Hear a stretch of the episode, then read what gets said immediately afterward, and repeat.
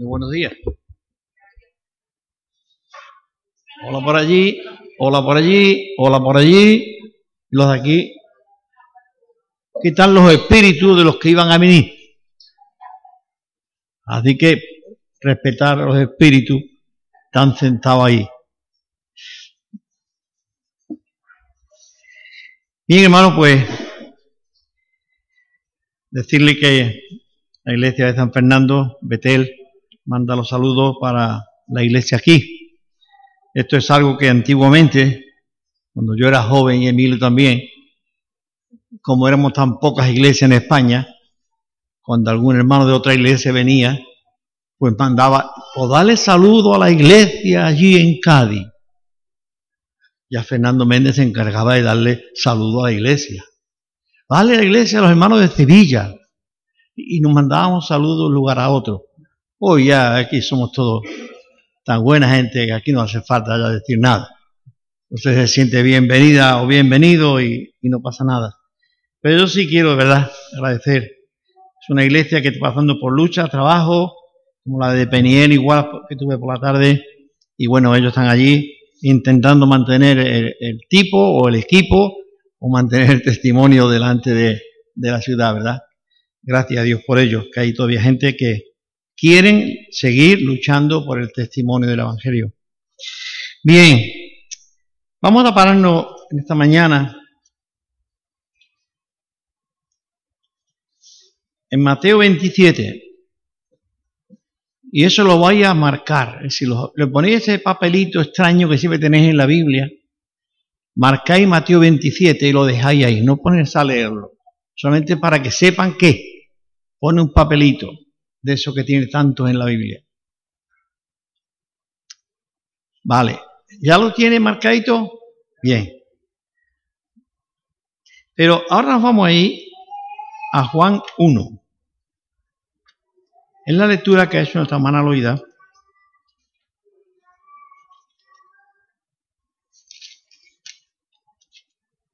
Juan capítulo 1. No las cartas, sino el Evangelio de Juan.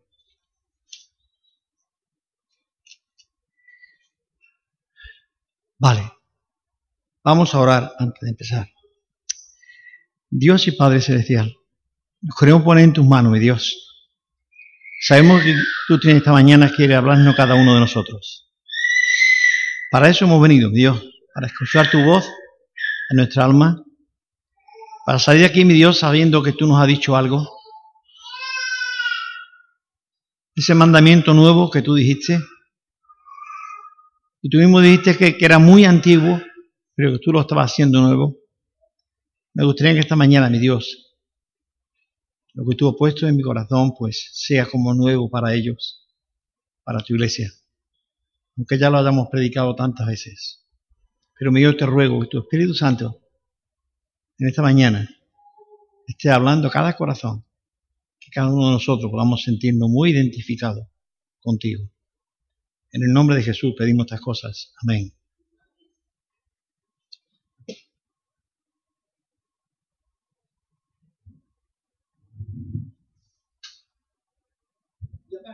porque es que estoy, demasiado iluminado y se van a pensar ustedes que yo estoy iluminado en esta mañana. ¿Verdad? No quiero, pero porque veo bien esta, esta letra.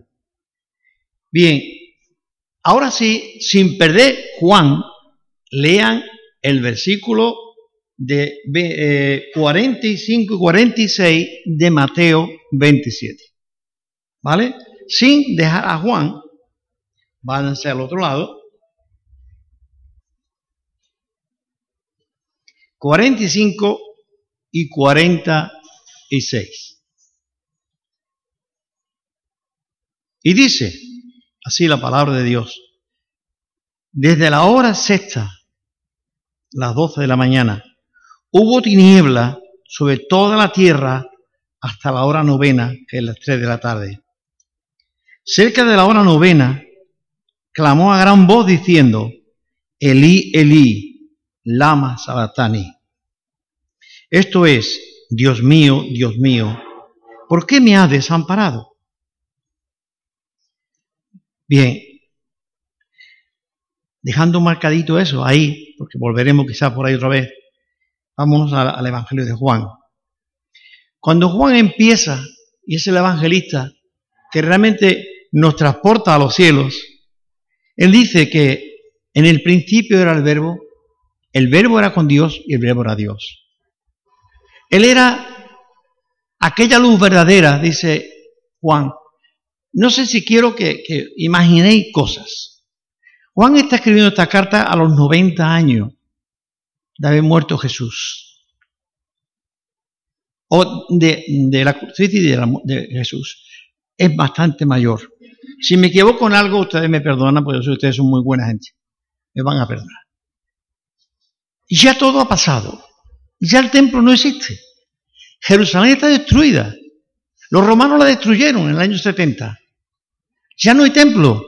Los sacerdotes andan por ahí, cada uno por donde puede, buscándose la vida. La gente, los ciudadanos, los judíos, igualmente. Y ahora el apóstol Juan, preso en, una isla, en la isla de Pasmo, ahí enfrente de lo que hoy se llama Turquía, ahí está escribiendo. Ahí escribe el Evangelio de Juan y escribe la carta de Apocalipsis.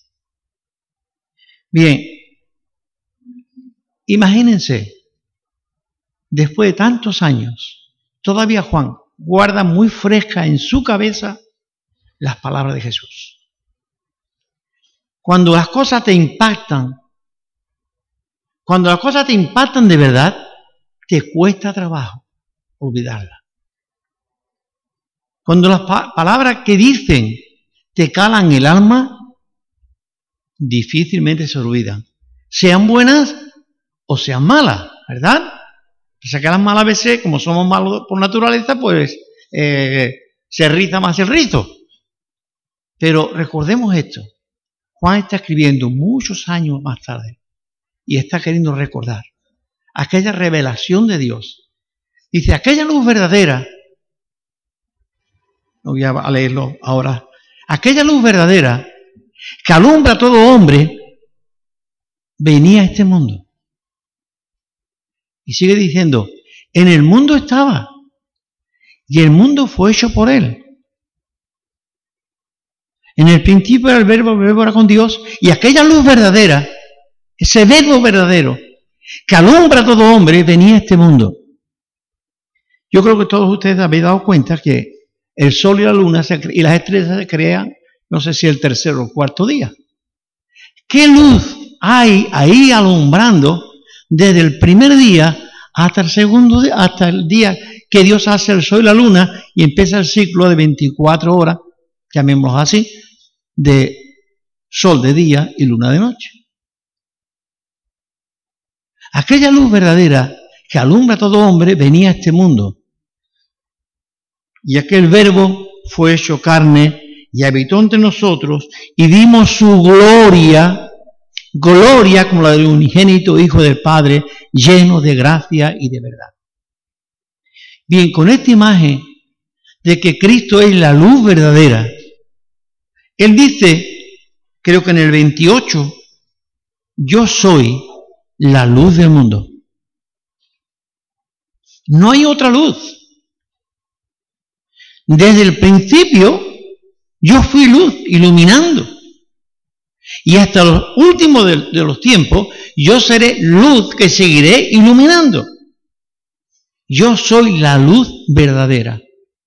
Él crea la iglesia. ¿Y qué le dice a la iglesia? En un momento dado él dice, yo me voy a ir, no dejaré, no voy a dejar solo, voy a mandar al Espíritu Santo que esté con vosotros. Pero ¿qué le dice a la iglesia? vosotros sois la luz verdadera. Vosotros sois la luz del mundo. Primeramente él dice que él es la luz del mundo, pero luego la transfiere a la iglesia. Dice, iglesia, tú eres la luz del mundo. Quiero que realmente mm, esto quede en nuestros corazones muy claro. Pero aquella luz verdadera que alumbra a todo hombre que viene a este mundo, dice que nadie nadie podría apagar esta luz. Seguimos viendo el capítulo 1 de Juan. Dice, no se podría resistir a la luz. Sin embargo, cuando estamos en Mateo 27, encontramos algo muy característico. Es que aquella luz verdadera que alumbra a todo hombre, aquella luz verdadera que había creado a cada hombre, aquella luz verdadera que dio vida a cada hombre y a cada mujer, ahora estaba siendo ejecutado en el Calvario.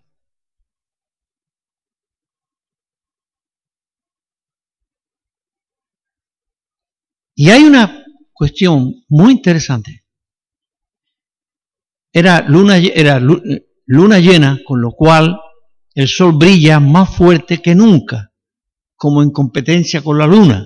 La luna tú brillas muy fuerte porque está en luna llena, pues yo el sol voy a brillar igual, fuerte. El sol empieza a las 12 y ya se ha terminado la comitiva hacia el Calvario.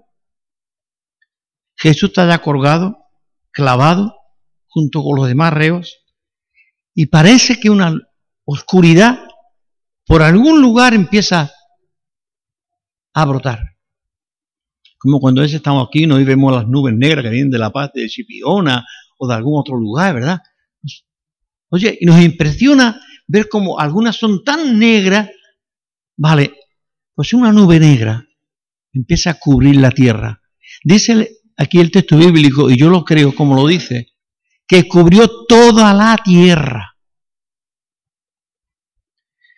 Bien, la, oscuridad siempre, siempre es símbolo de pecado.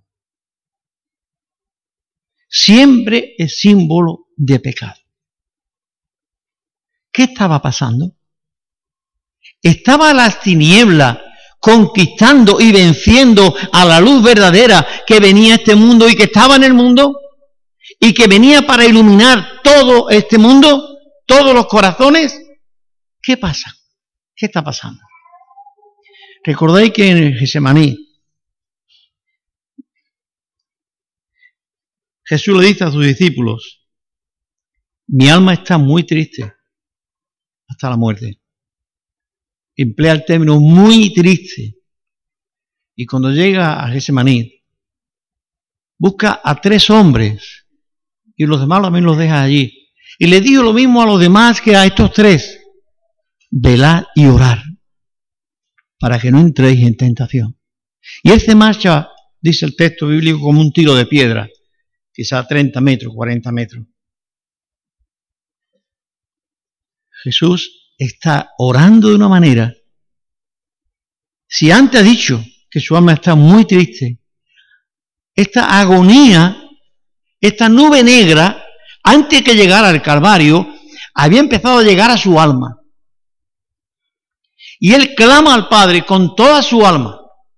Y clama al Padre, no a grito, pero sí clamando, no sé de qué manera, al Padre, Padre, si es posible. Pero nunca se haga mi voluntad, ¿eh? sino que sea la tuya. Jesús necesitaba, cuando se está muy triste, se necesita un amigo que te eche la mano por lo alto y te diga, ánimo, vamos para adelante o que te dé un abrazo. Cuando Jesús acerca a los discípulos, ¿cómo estaban los discípulos? Viendo. ¿Cómo estaba el maestro? Estaba solo. Estaba solo. La habían dejado solo cuando llegaron, al poco rato llegan los romanos con los sacerdotes y todas esas historias. ¿Y dónde se fueron los apóstoles? Como conejos corrían y se perdieron todos. Y el valentón y bravucón de Pedro le acompañó de alguna manera para negarle tres veces. ¿Podéis entender? Un hombre con 33 años, tres años haciendo milagros, señales y prodigios.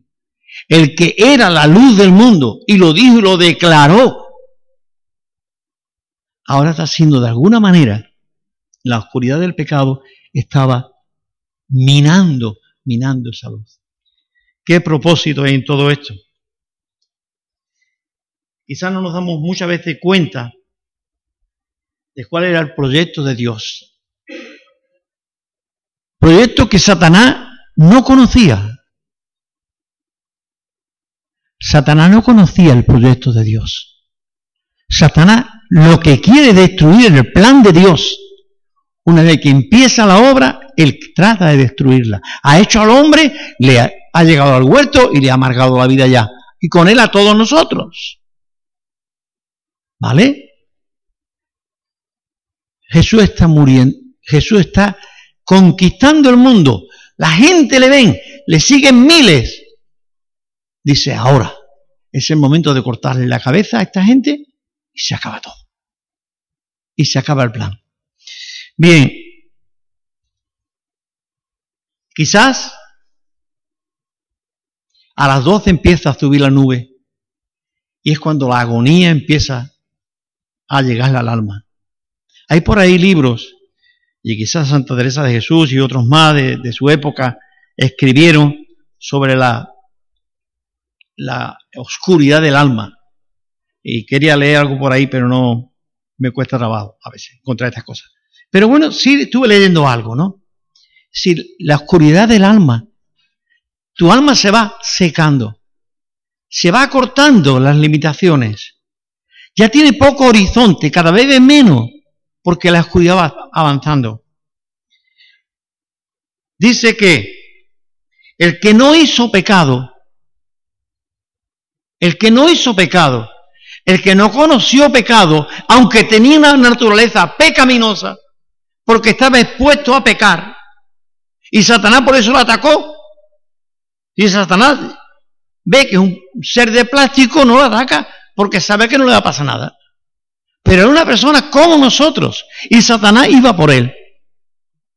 Este es el que Dios ha enviado, este, yo lo quito de en medio. Iba por él. Hay un momento en el que se empieza a transferir los pecados del hombre pecador. De un hombre condenado a muerte a un cuerpo inmaculado. Un cuerpo que no conoce pecado y que no está dispuesto, ni estuvo dispuesto a ceder a Satanás ni una pizca. Pero ahora se está llevando a cabo la voluntad de Dios. Padre, pasa la copa, pero si no, que se haga tu voluntad. ¿Y cuál era la voluntad de Dios? Que Cristo muriera. El ejecutor, Satanás. Con su pecado, con nuestro pecado, iba a ir cubriendo, cubriendo, cubriendo. La luz del mundo parece que se está acabando. Satanás parece que está ganando la batalla. Y en esas tres horas ocurren las palabras que, como podemos ver, las siete palabras famosas de la cruz, hay tres que están dedicadas a nosotros. ¿Y cuál es la primera palabra que Jesús va a decir? No hay un orden, cada uno un poco lo ha puesto como entendemos que el evangelista o el Espíritu Santo le dio a cada uno a, poner. Pero la primera que parece que suena que es la primera, es que Jesús mirando a la gente, le pasó como aquel día cuando entró en Jerusalén. Y al ver la gente dice que, que lloró viendo a la gente. Porque le veía el futuro que tenía. Veía el final que tenía. Me estoy haciendo aquí una fiesta. Me estáis diciendo que soy el más grande. Pero hay algo detrás. Hay una nube negra ahí. Y yo la veo. Vuestros corazones no me están honrando. Y tuvo compasión de ella, dice de la gente. Porque no entendieron. Pero ahora Jesús está ya agotando los últimos momentos en la cruz. Y no se puede olvidar de cuál fue el mensaje que Dios le dio a él cuando estaba en el río Jordán bautizándose. Dice, tú eres mi hijo amado, en ti he puesto toda mi complacencia. Él tenía toda la responsabilidad de cargar con el pecado del hombre. La nube iba avanzando. Jesús iba, de alguna manera, nunca frustrando. Pero ahora aquí dice, Padre, ¿cuál sería la frase primera?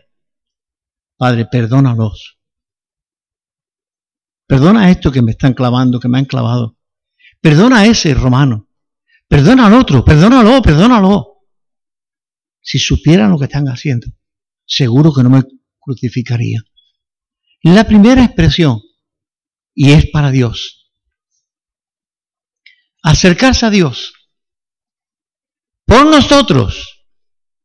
Es por nosotros. Vean el tema. Él está muriendo en la cruz. Y no dice, oye, ayúdame, que, que, me ahogo, que me falta. No, Padre, perdónalo. ¿Para qué vino Él? Sino para perdonarnos. ¿Y cómo nos iba a perdonar? Sino muriendo por nuestros pecados. Transfiriendo todos los pecados desde el mundo pecador, del, culpable al inocente. Así iba. Bien, yo ahora vamos a hacer un paréntesis, ¿vale? Marcos, como te dije Pablo, a ver cómo me lo hace. Yo quiero que cerréis vuestros ojos y hagáis una oración de gratitud a Dios por lo que Él pasó por nosotros. Por el plan tan concreto que Dios tenía para nosotros. Que no fue gratis. Que tu salvación y mi salvación no fue gratis. No podemos tomarla a la ligera. Su salvación para nosotros fue muy cara. Pincha, pincha. Fue muy cara. Cierren vuestros ojos y hagan una oración de tres minutos dándole gracias a Dios. No sé si habéis sentido en vuestros corazones algo, pero cuando esto se está sintiendo, es el último testamento de Jesús. Se está acabando el testamento antiguo. Hay un nuevo pacto de Dios con la iglesia. Un nuevo pacto de Dios con el mundo. Con todos los hombres que pueblan la tierra. Ya no tenéis que ir a Jerusalén. Ya no tenéis que ir al templo. Ya no tenéis que ir a llevar un cordero. Ya no tenéis que ir. Yo soy el cordero de Dios que he pagado por cada uno de vosotros. Primera expresión era, Padre, perdónalo. Y con ese perdón, Jesús te está asegurando, como le aseguró al ladrón de la cruz. ¿Qué le dijo? al ladrón de la cruz. Yo te aseguro, empleo otras palabras, yo te aseguro que tú estarás hoy conmigo en el paraíso. ¿Quién lo va a impedir? Si yo estoy pagando tus culpas. Los hombres, que somos tan inteligentes, transfirieron la cruz de, Barrabás al último reo que cogieron, a Jesús y le colgaron en ella. Transfirieron la cruz de un ladrón, homicida, para Jesús, el santo de los santos. Y la última cosa para que veáis que de Jesús, aunque estaba bastante ya anímicamente mal, no se acuerda y habla de la, de, la mujer, es su madre. Y dice Juan, ocúpate de ella. Está acabándose, pero quiere dejar las cosas muy, buen pues, muy bien puestas. Ahora entramos en la cuarta parte, en la segunda parte, donde ahora clama él y dice eso, Elí, Elí, ahora yo me siento solo. Me dejaron solo en el huerto, me dejaron solo porque estaban durmiendo y ahora, papá, hasta tú me estás dejando solo. ¿Lo veis? Por eso cuando escuchamos esta canción, de verdad que a mí me llega. Y luego, lógica de la sangre, de falta de sangre, él dice, tengo una palabra profética del Salmo 22 y termina diciendo, Padre consumado es, en tus manos pongo el futuro ya. El futuro de este cuerpo, el futuro mío está en tus manos. La sociedad está conquistada ya porque yo he apagado. Yo he pagado la culpa. Ahora en tus manos está mi vida. Y dice el libro de los Hechos que el que resucitó a Cristo de los muertos, ¿qué hará? Nos resucitará a nosotros. Cristo no se escapó de la tumba, no se salió de la tumba. El Padre le resucitó. Dios el Padre le resucitó.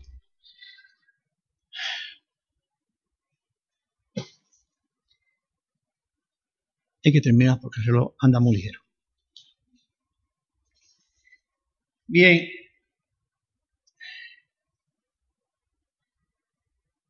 Quizá viendo la oscuridad del Calvario, tendríamos que preguntarnos, ¿cuántas veces yo como cristiano apagué mi luz? ¿Cuántas veces como cristiano yo fui más una mariposa que una bombilla de esta? He puesto en mi cocina una lámpara que me alumbra medio mar. Si ya tuviera en la calle. Dice que es lo mejor que hay. Y, va a durar más años que yo, por lo visto. ¿Cuántas veces como cristianos esa luz ha sido tan mustia, tan mustia, que no nos ha alumbrado ni a nosotros mismos? Porque hemos cometido errores, falta, pecado. No nos damos cuenta. Me gustaría que pudiéramos darnos cuenta un poco de todo esto. Eh, la oscuridad se cubrió toda la tierra. Es interesante que dos evangelistas dicen esto. ¿Creéis? Piensen que la oscuridad entró en el templo de Jerusalén también.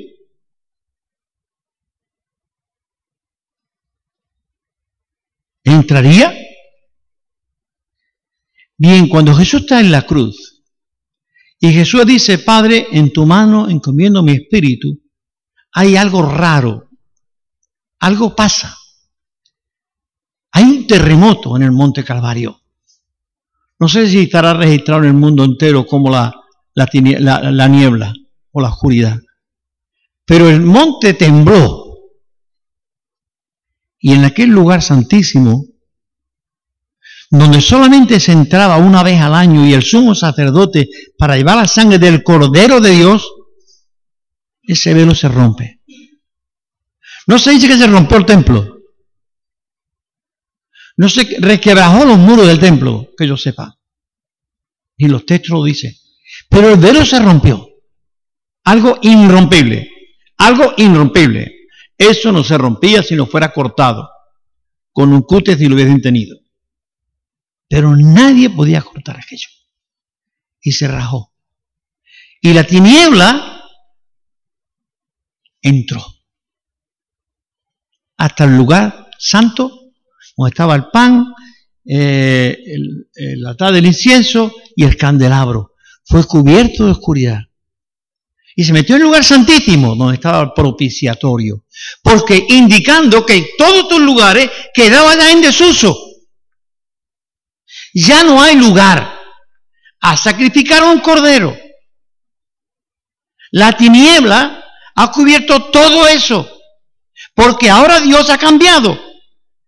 El nuevo proyecto de Dios el Nuevo Testamento de Dios, el nuevo pacto de Dios es en los cielos, el lugar santísimo, al que Jesús en Marco 14, creo que es, si no me equivoco, dijo, voy, a preparar lugar para vosotros. Sí, voy a preparar lugar para vosotros. ¿Dónde? No en el templo. No en Jerusalén, ahí en ese edificio. No, no, no. sino en los cielos. El edificio va a ser destruido por Tito, pero el cielo no será destruido por nadie, porque allí ahora Él tiene su morada.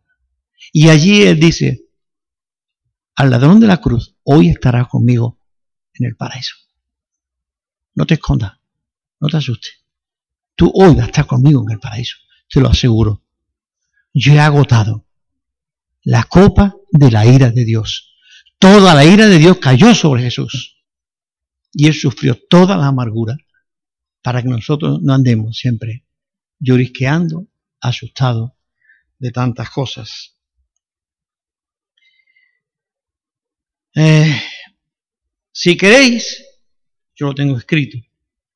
Hebreo 10:20, si quería apuntarlo, el apóstol de las cartas a los hebreos nos dice así con toda la confianza del mundo.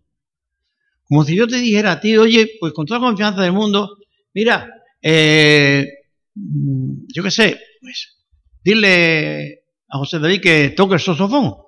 ¿Por qué? Porque sé que él sabe. Eso somos de llama, ¿no? Ahí está. Porque yo sé que él sabe y además tiene uno. Con toda la confianza del mundo, acércate porque sé que lo tiene. Hebreos 2, 10, 20 dice el apóstol, acerquémonos por un camino nuevo y vivo. Camino que se está inaugurando, que Cristo nos abrió a través del velo. ¿Y este velo qué representaba? La humanidad. Dice la cual es su cuerpo. Aquel velo representaba a la humanidad de Cristo allí, esperando el día de la redención. Cristo muere en la cruz, se ha efectuado la, redención, el velo se ha roto, ya puede entrar la tiniebla a donde quiera. Así son las religiones, a veces más negras que otras cosas. Pero el reino de Dios, el que Él vino a predicar, el que Él enseñó, por el que Él murió, nadie lo va a poner oscuro. Ni nadie va a bajar el voltaje de las luces. Aquí sí podemos tener menos o más voltaje, pero en los cielos alumbraremos.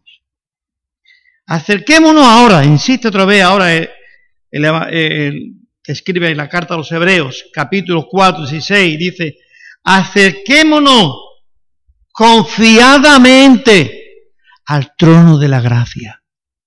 Es lo que ha hecho que todo esto que he comentado se efectuara. La gracia de Dios que no quiere que nadie, que nadie, que nadie, que nadie y que nadie vaya al lugar de tormento.